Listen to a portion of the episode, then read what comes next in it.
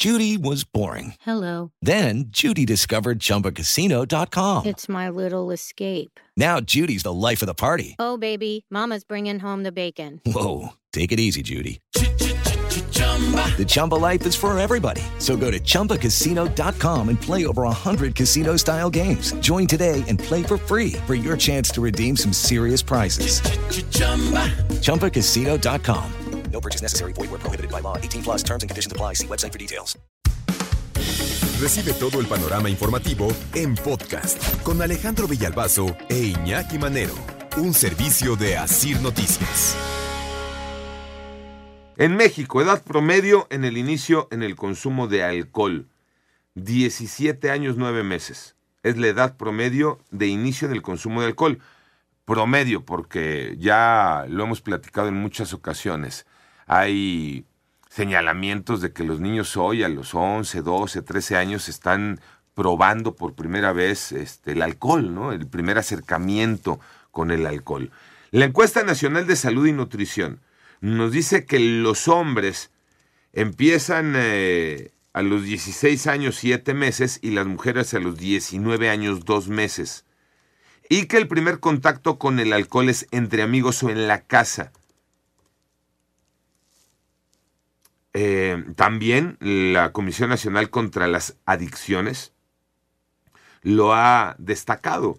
El alcohol, el consumo de alcohol, es el primer contacto, el inicio de meterse sustancias entre los 15 y los 20 años, sobre todo entre los hombres, sería la puerta de entrada para otro tipo de, de consumo, de otro tipo de, de, hábitos. eh, ¿no? Estamos hablando, hablando de, de drogas este, ilícitas. 43% de las personas identifica que es para sentirse mejor, 26% para relajarse, 13% para socializar y 18% por otras razones. Expertos del Instituto Nacional de Psiquiatría eh, informaron que la tolerancia del organismo al alcohol depende de la cantidad, el grado de alcohol, tiempo transcurrido entre una ingesta y otra, y sí, por supuesto, influye el, si eres hombre, mujer y tu complexión. La concentración en la sangre podría, podría durar hasta seis horas después de que te tomaste la última copa. Lo ideal, nos advierten, es no consumir alcohol. Y en caso contrario, fundamental, ingerir alimentos antes de que te eches tus alcoholitos. Y prolongar hasta una hora por copa. No tomártelas como si fueran agua. No mezclar con medicamentos o con sustancias psicoactivas. Tampoco ingerir por ocasión diferentes tipos de alcohol, de bebidas embriagantes, esa famosa mezcla. Ahorita me tomo un ron y al ratito, como me hartó el ron, me tomo un whisky y al rato ya no me cayó bien el whisky, sírvanme un tequila y después del tequila, ¿por qué no un vodka? Y así vas mezclando, nos dicen, no lo hagas. Porque además, ese son sustancias altamente adictivas sobre todo en quienes tienen ya predisposición genética. De acuerdo con datos de la Secretaría de Salud, el consumo prolongado y frecuente de bebidas alcohólicas genera más de 200 problemas de salud. Ahí les van. Trastornos mentales y de conducta, demencia, depresión, ansiedad, intoxicación, enfermedades hepáticas, estomacales, cerebrovasculares, cardiovasculares, diabetes e hipertensión, enfermedades que cada vez son más frecuentes y comunes entre los chavos. ¿Por qué? Porque el consumo de alcohol está siendo cada vez más en temprana edad. También se puede eh, generar eh, anemia, deterioro de la función sexual, cáncer de estómago, de boca, de garganta, de laringe, de esófago, de hígado, de colon, de recto, de mama.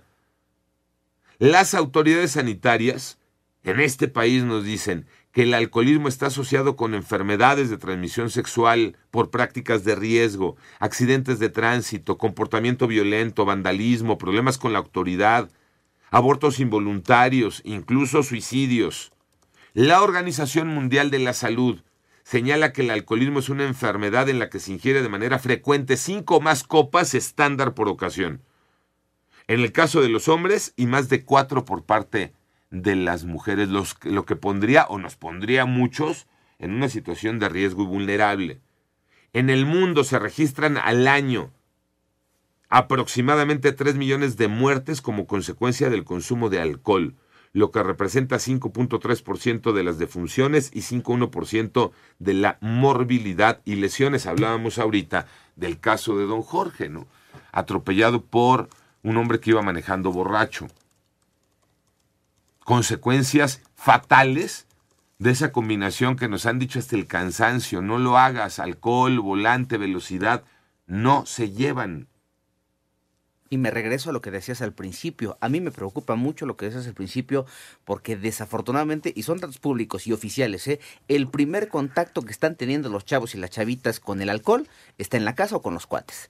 Y entonces saber y entender los papás qué papel estamos jugando en todo ese contexto, porque si nosotros mismos le estamos felicitando, facilitando las cosas a ándele para que aquí aprenda y que no le estén dando en otros lugares y que aquí en la entonces nosotros le estamos abriendo la puerta y si consideras que eso después tiene consecuencias, eh, lo más grave, ¿no? Lo que acabas de poner como ejemplo, manejar borracho y quitarle la vida a una persona, tú haz tu vida o de tu vida lo que quieras, pero ¿y los demás, las, las, terceras personas, qué culpa tienen de lo que tú decidas? Sí, de acuerdo, porque si tú decidiste ponerte borracho, tú decidiste agarrar el coche porque borracho manejas mejor y algo te pasa, pues, ¿no?